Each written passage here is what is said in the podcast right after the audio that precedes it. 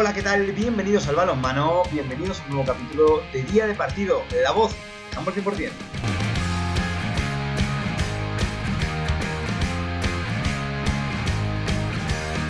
En el día de hoy hablaremos de una nueva edición de la EHF European League, una competición plagada con equipos de nuestra tierra. Analizamos los cuatro grupos del torneo intercontinental y las rondas previas. Conocemos los partidos de Asobal, de las guerreras y del resto de encuentros que podremos disfrutar a través de la televisión. Hablamos con Eduardo Cadarso, jugador del balonmano Logroño La Rioja, sobre su clasificación a esta competición. La mesa está servida, comenzamos con los entrantes.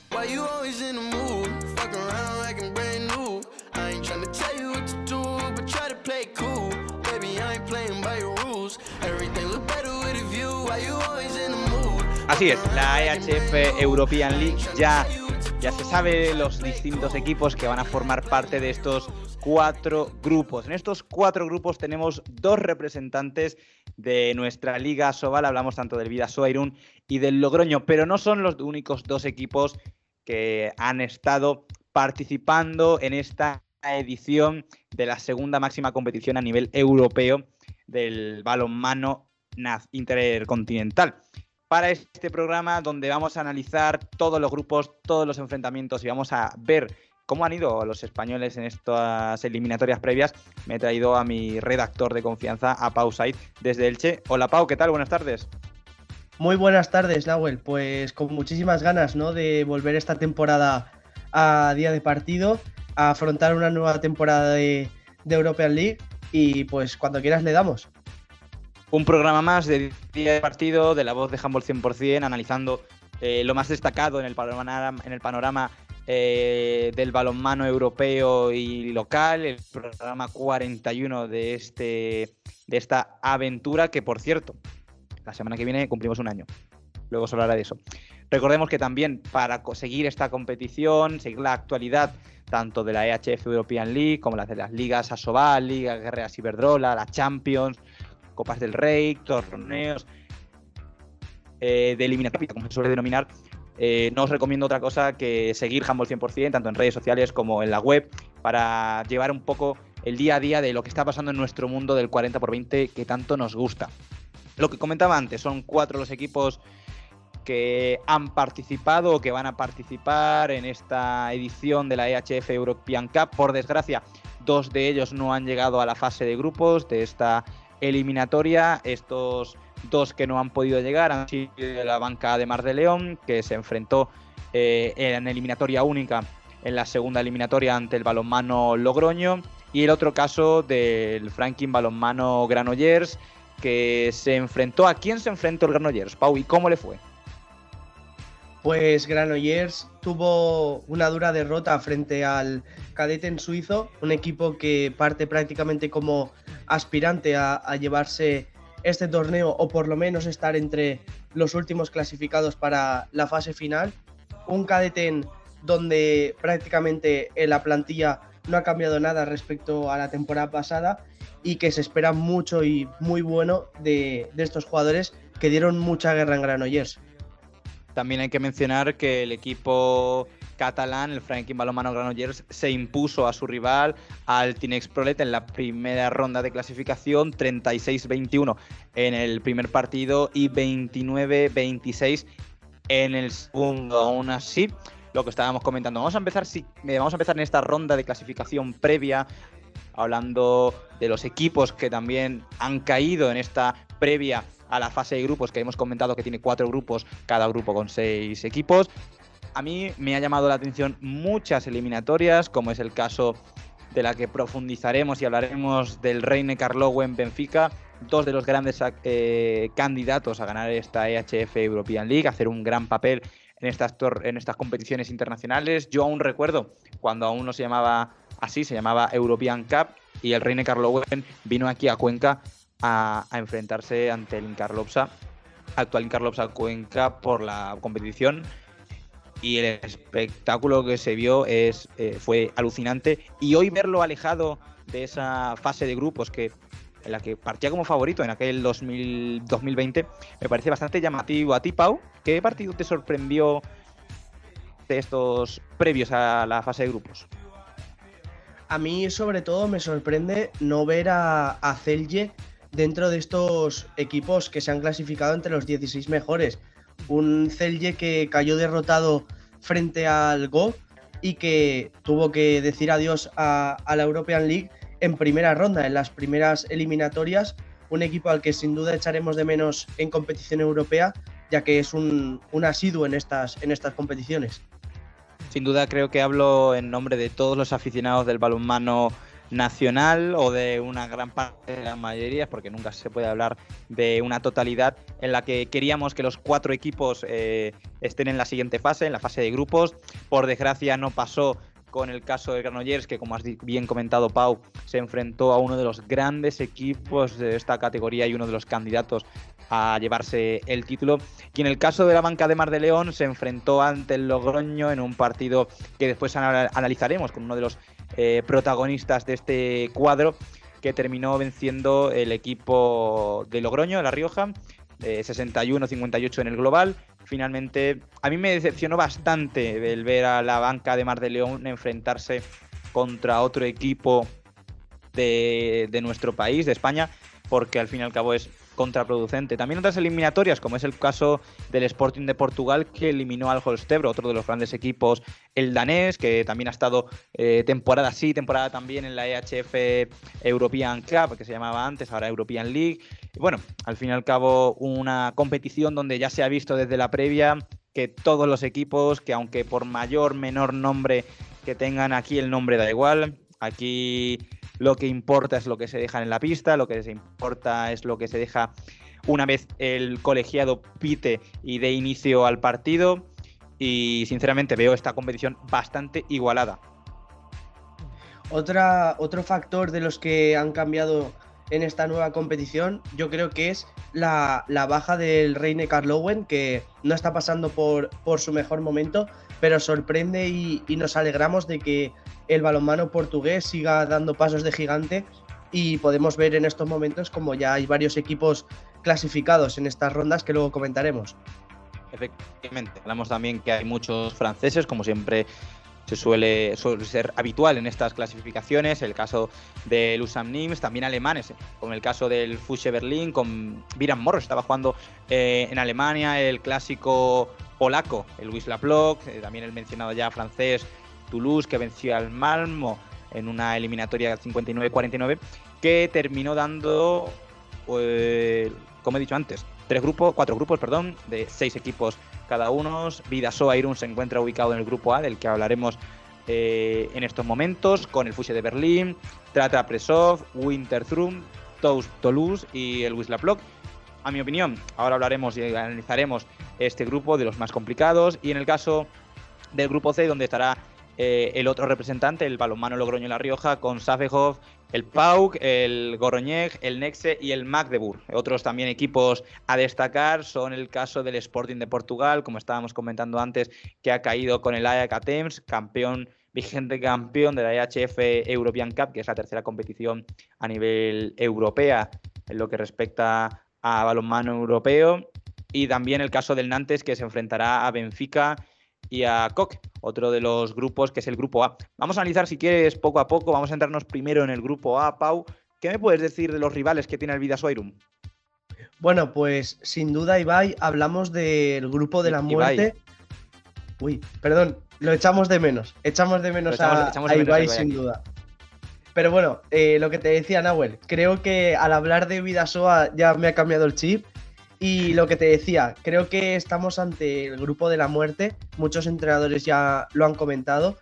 Porque no es solo que haya equipos que puedan ganar a cualquiera, sino que vemos que los dos equipos que se han clasificado no llegan tampoco como eh, no ser los favoritos a no quitarle puntos a, los de arriba. Es decir, recordemos que, que pasan cuatro equipos de los seis en cada grupo y ahora mismo seguramente los rivales más débiles, por, poniéndole comillas, son el Tatan Presov eslovaco y el Fadi Winterthur suizo, que serían, por así decirlo, las, dulcineas de este, de este grupo donde se encuentra el Fuse Berlín, el Wisla Plock y el Phoenix Toulouse, además de, como comentábamos, el Vidasoa Irún.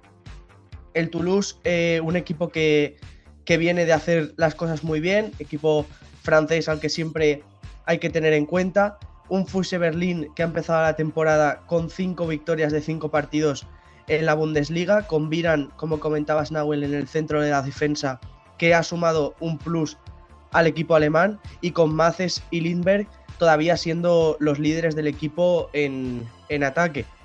Para no dejar desangelados los, los dos equipos que acompañarán a Vidasoa y que seguramente a lo mejor nuestros espectadores no, no conozcan tanto, hablamos de, un equipo como el Winterhur que llega con dos jugadores que son prácticamente los, los que exponen y llevan todo, todo el ataque ofensivo como son Radonavic y Sadok, un jugador argelino extremo izquierdo que viene de marcar prácticamente una media de seis goles por partido, ambos jugadores, además de Samir, un portero al que habrá que seguir porque este año en liga los dos primeros partidos ha sumado más de 12 paradas.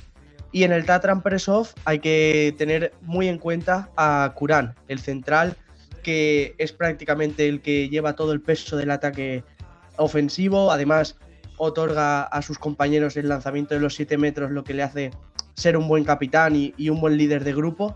Y ya lo ha comentado él en, la ronda previa. No parten como, como, los favoritos, pero sí que esperan dar alguna sorpresa en, en su grupo.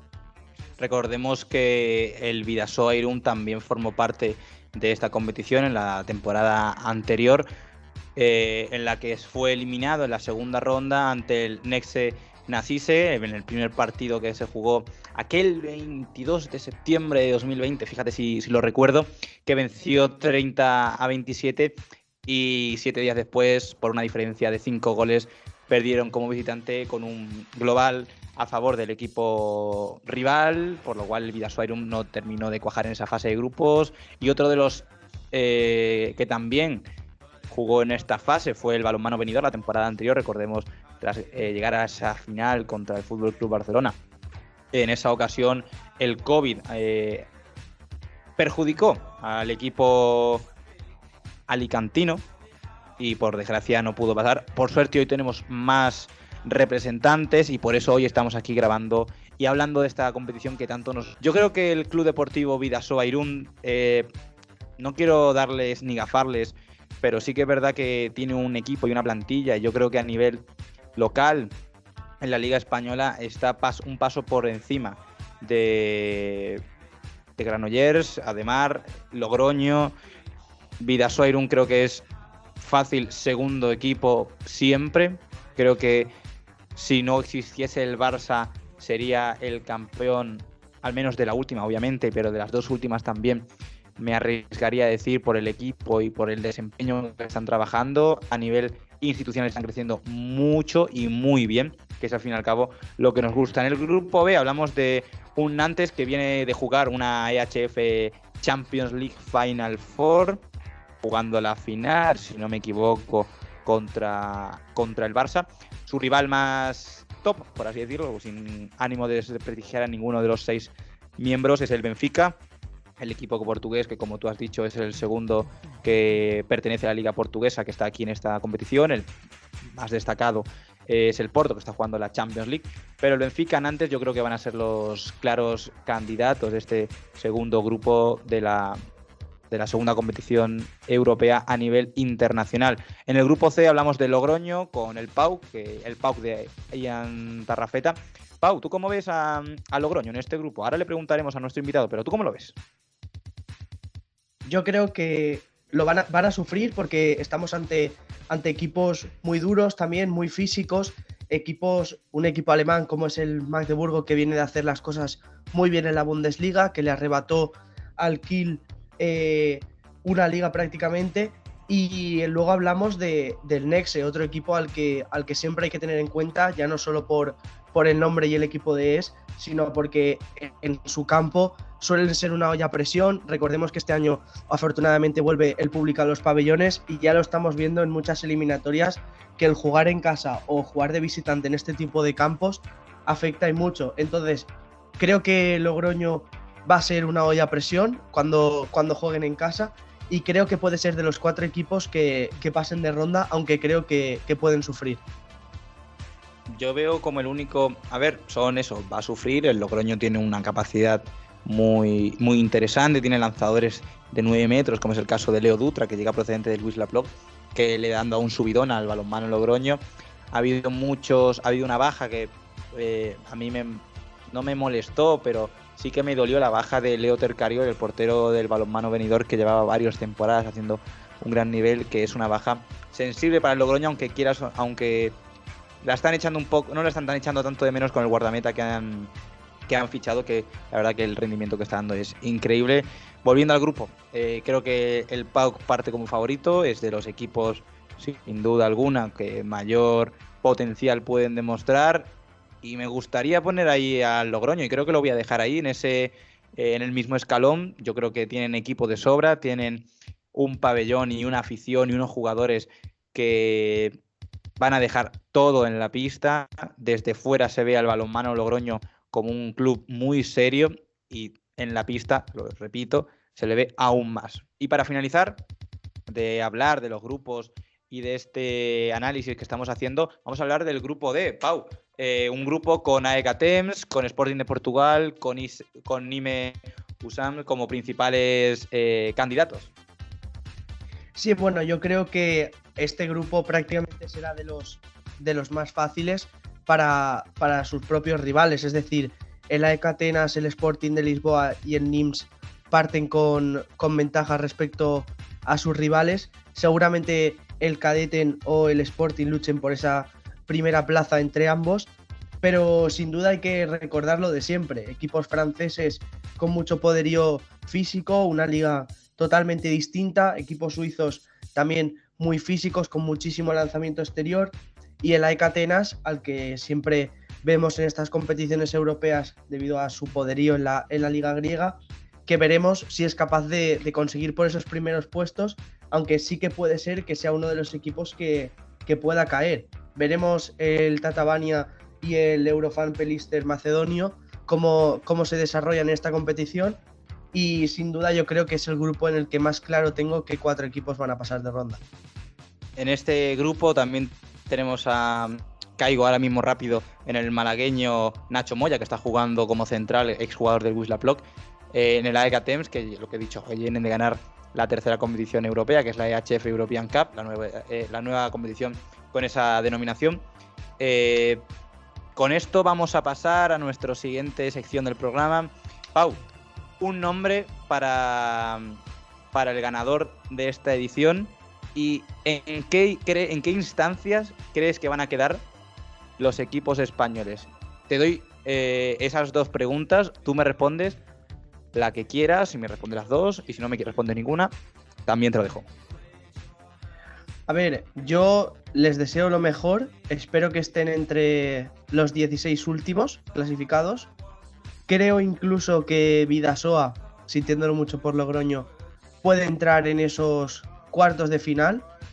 Y veremos ya en función de, de qué rivales se han quedado por el camino, veremos también qué cruces se pueden dar, porque recordemos que en el grupo A hay muy, muy, muy buen nivel. Pero yo creo que si Vidasoa consigue pasar de cuartos, puede que lo veamos en, en las finales. Pero yo sobre todo le auguro cuartos de final. Y a Logroño, repito, veremos cuáles son los enfrentamientos. Creo que no debería tener problemas para pasar de grupo. Pero lamentablemente creo que en 16 avos podrían, podrían terminar su rumbo europeo. Aunque recordemos que solemos ser bastante gafes, así que no, aconsejamos a la gente quedarse con, nuestra opinión porque suele pasar lo contrario a lo que decimos. Además, ahora le preguntaremos a nuestro invitado, que es de el balonmano de La Rioja, si se ve como para oportunidad de pasar de fase de grupo. Yo creo que quedar eh, eliminado en 16 avos de final y ya estar en la EHF European League, yo creo que es un mérito. Pienso que los dos equipos van a pasar de fase fácil y después lo que dices, a ver qué tal los enfrentamientos, habrá que ver los rivales, porque el día de mañana te enfrentas a un Nantes, que es el equipo que yo voy a dar como campeón en esta competición, junto a, Benfica, eh, te destroza la competición. Es que tú puedes estar jugando muy bien, pero te toca jugarte contra Benfica Nantes o Sporting de Portugal y no te queda otra que darte la media vuelta o dejar toda la vida e intentar, pero son dos equipos, son tres equipos que están a años luz al fin y al cabo por la liga en la que compiten y el balonmano al que se acostumbran de nuestro balonmano nacional. Pau, y a todos nuestros oyentes, antes de pasar a nuestra siguiente sección del programa, vamos a hacer una cortinilla para preguntarnos lo que nos hacemos cada semana. Este fin de semana, ¿dónde podremos ver el balonmano en la televisión? Crivelli que duda, casi camina, suelta para... He was uh, substituted out.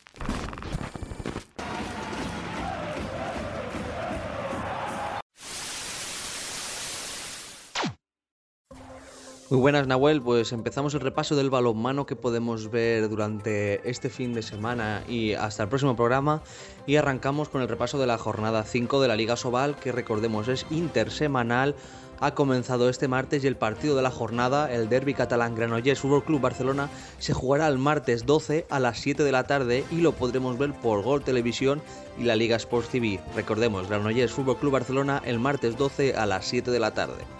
La jornada 6 comenzará este sábado a las 5 menos cuarto con un frigoríficos del Morrazo Cangas contra Recoletas Atlético Valladolid por la 8TV y la Liga Sports TV. A las 6 de la tarde, Ademar de León enfrentará al Vidasoa Irún por Gol Televisión y la Liga Sports TV en el que será el partidazo de la jornada. A las 8 y media de la tarde, el Betis Itasuna Bada Huesca, que lo podremos ver por Navarra Televisión y la Liga Sports TV. Y el domingo cerraremos la jornada a las 5 de la tarde con un Unicaja Banco sin fin Incarlopsa Cuenca que se podrá ver por la Liga Sports TV. Recordemos, esta semana no hay jornada de la Liga Guerreras Iberdrola porque hay encuentros de clasificatorios para el Europeo Femenino. Las guerreras juegan el domingo a las 6 de la tarde su segundo partido de clasificación para este torneo contra Portugal y podremos ver el partido por Teledeporte. También recordar que el Club Balomano Playa Ciudad de Málaga jugará del 7 al 10 la Champions Cup en Italia. Y por último, se va a disputar en Sudamérica el clasificatorio para el Mundial de España que repartirá tres billetes entre Argentina, Bolivia, Chile, Paraguay, Uruguay y Brasil. Esto es todo, Nahuel.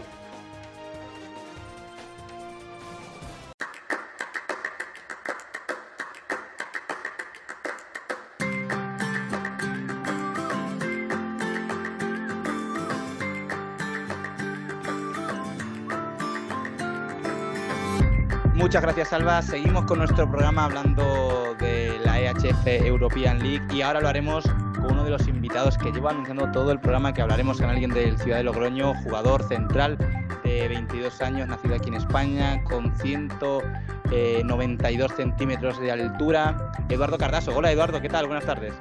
Hola, buenas tardes. Perdón por haberte rebautizado, pero eso es algo que en día de partido y conmigo de presentando es lo más común del mundo. Así que lo siento. Y primero preguntarte cómo estás. Me imagino que alegre no, lo siguiente. La verdad que han sido semanas buenas después de no haber empezado con buen pie.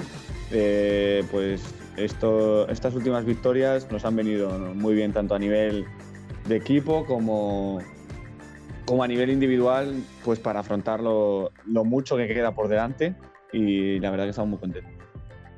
Antes de empezar a analizar la fase de grupos en la que hemos comentado que tenéis a cinco equipos bastante duros, destacando al, Pau francés, obviamente.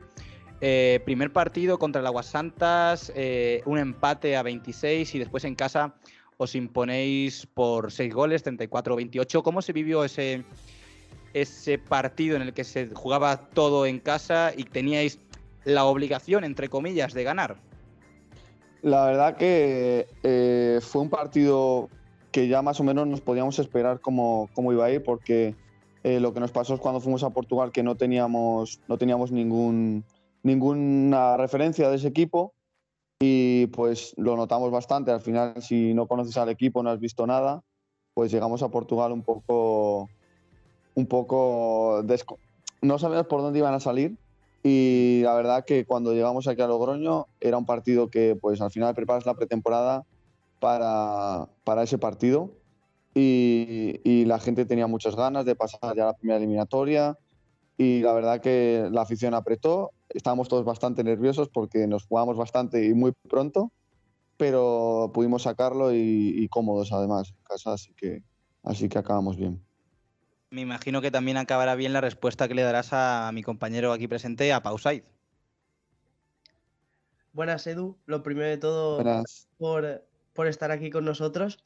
Eh, respecto a lo que estabas comentando ahora, a mí me gustaría saber tu opinión sobre cómo llevasteis la pretemporada, porque claro, muchas veces la pretemporada se enfoca al inicio de liga, pero esta vez ya en, en agosto, a finales de agosto, ya estabais haciendo competición europea y, a vida o muerte.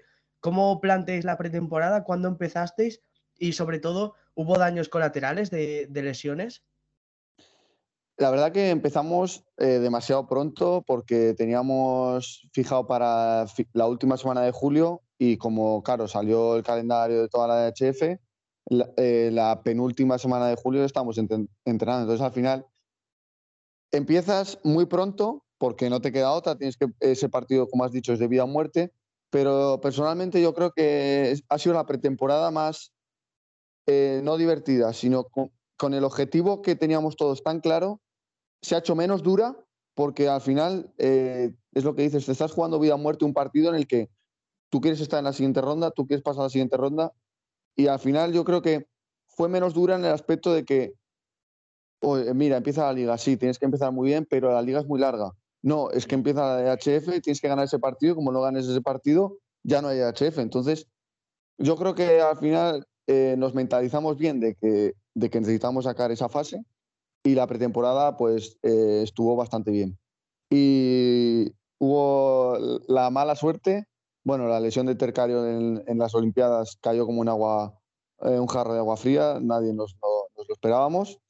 Y en la pretemporada también eh, Leo Almeida, nuestro pivote, nada, nada, la semana de venir, tardó en venir porque, pues, por temas de, eh, papeles y todo eso, y a la semana de venir, en una acción fortuita en el entrenamiento, pues pisó a alguien y todavía sigue, tuvieron que operar, todavía sigue lesionado, así que no empezamos muy, muy, muy bien en ese aspecto, pero bueno, a, ver si pueden ir, puede ir sumando, sobre todo Leo Almeida, porque Tercayón va a tener un poco, un poco más largo, pero pero a ver si podemos ir sumándolo pronto.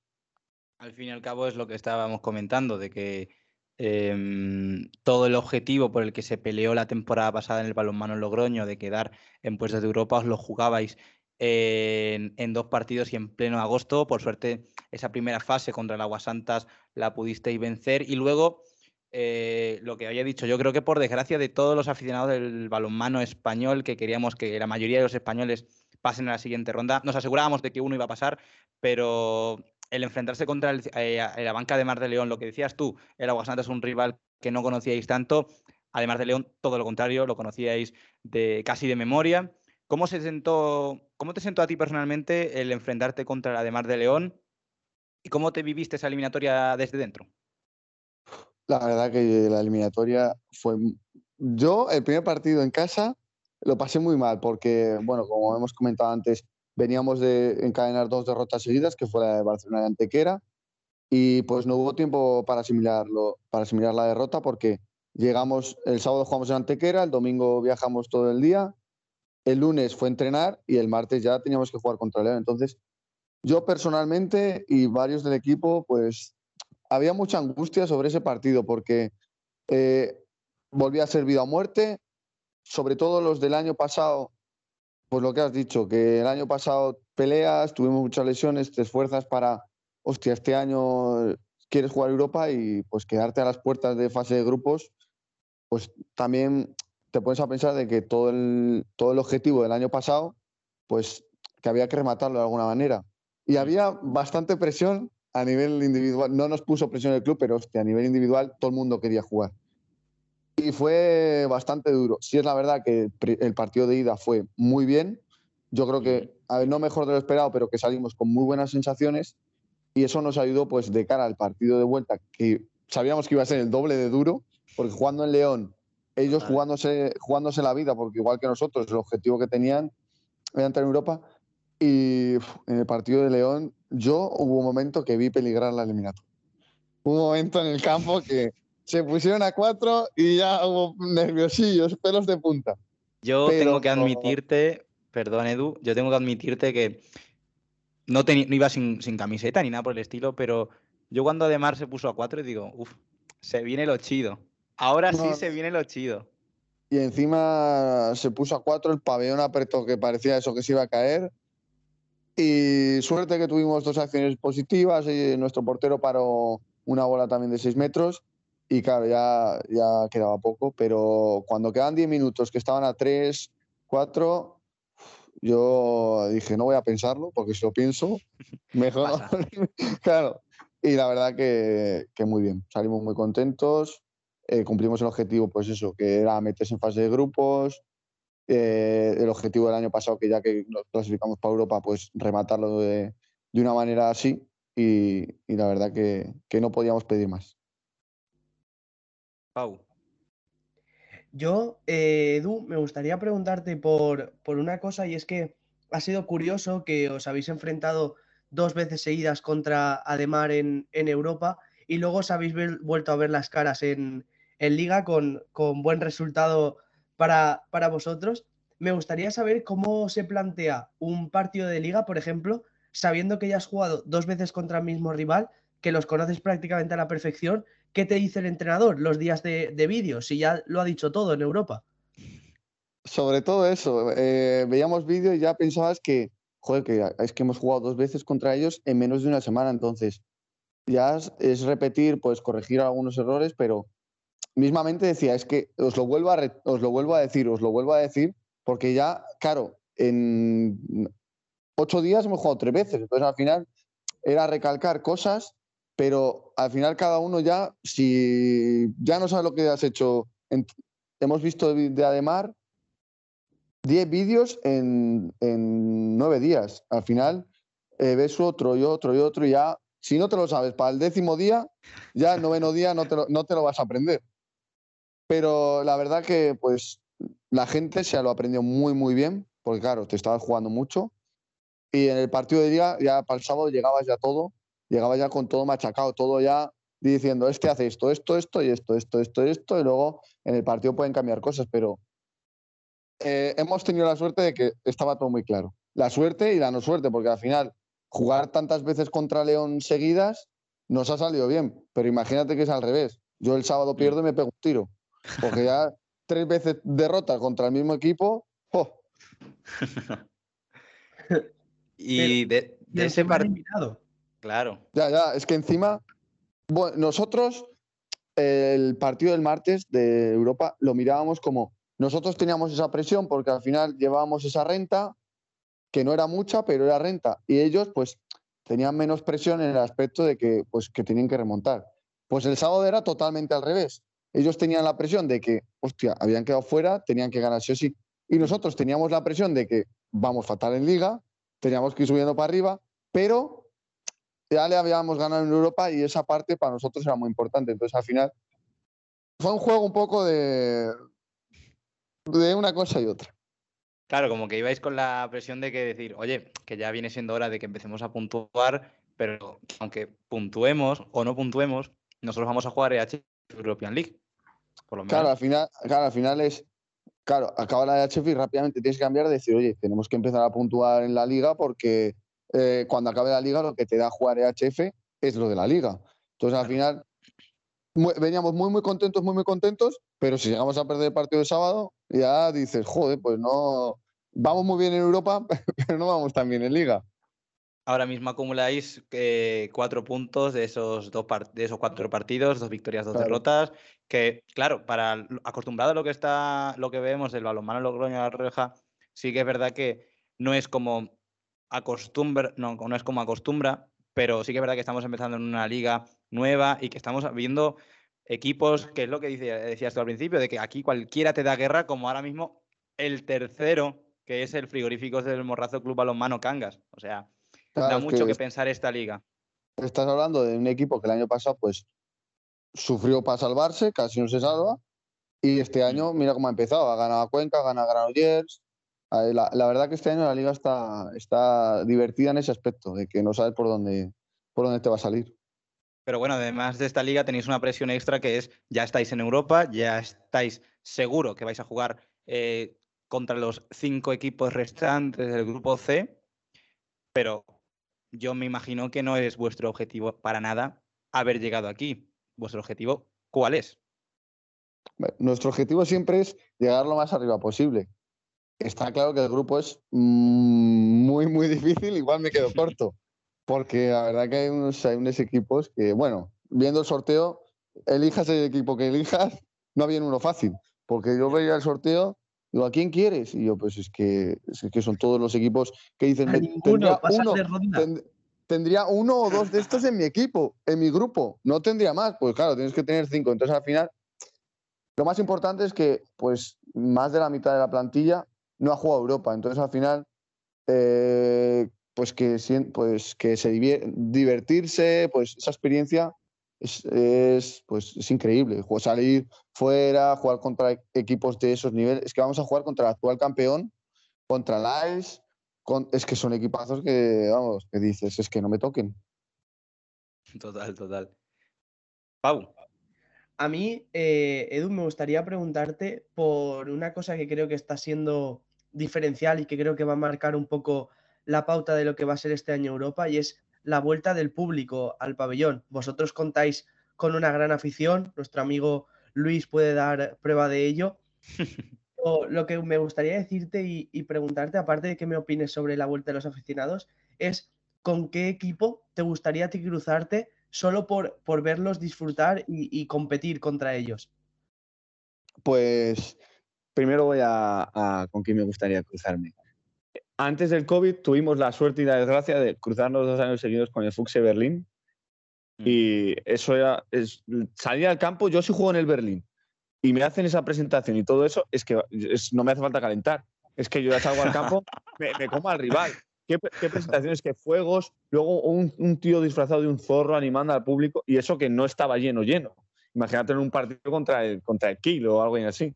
Es que eso tiene, que ser, tiene que ser increíble. Y en- es que en, Ale- en Alemania, por ejemplo, eh, te diría un equipo francés, porque en la teoría en el, en el Nantes Montpellier, vamos, eh, jugar ahí tiene que ser, tienes que tener los pelos de punta. Es que cruzarte con cualquier equipo, eh, pero a mí el que más, más me ha marcado es Berlín. No quieres cruzarte con él porque tiene un equipazo, pero el- eso fue increíble. la experiencia de haber sí, jugado contra Berlín, increíble. Y el pabellón así, encima lleno, como estaba antes que con lo del, sin lo del COVID. Y lo de la vuelta de los aficionados era algo que, que era necesario. Se echaba mucho de menos porque nosotros tuvimos la suerte de jugar pocos partidos sin, sin afición. Jugamos uno en casa y jugamos uno en Cuenca y otro más. No, no, no tuvimos la suerte. Y otro en León, creo, que no había público. Entonces al final eh, cuando vas fuera, muy bien, porque no, es como un estadio neutro. No, no tienes nadie que te empuje, que, Mm. que diga, joder, estoy jugando fuera. Pero cuando juegas, claro, nosotros jugamos fuera siempre sin público, pero cuando nos toca la primera jornada aquí jugar sin público, horroroso. Horroroso, es que la experiencia es horrorosa.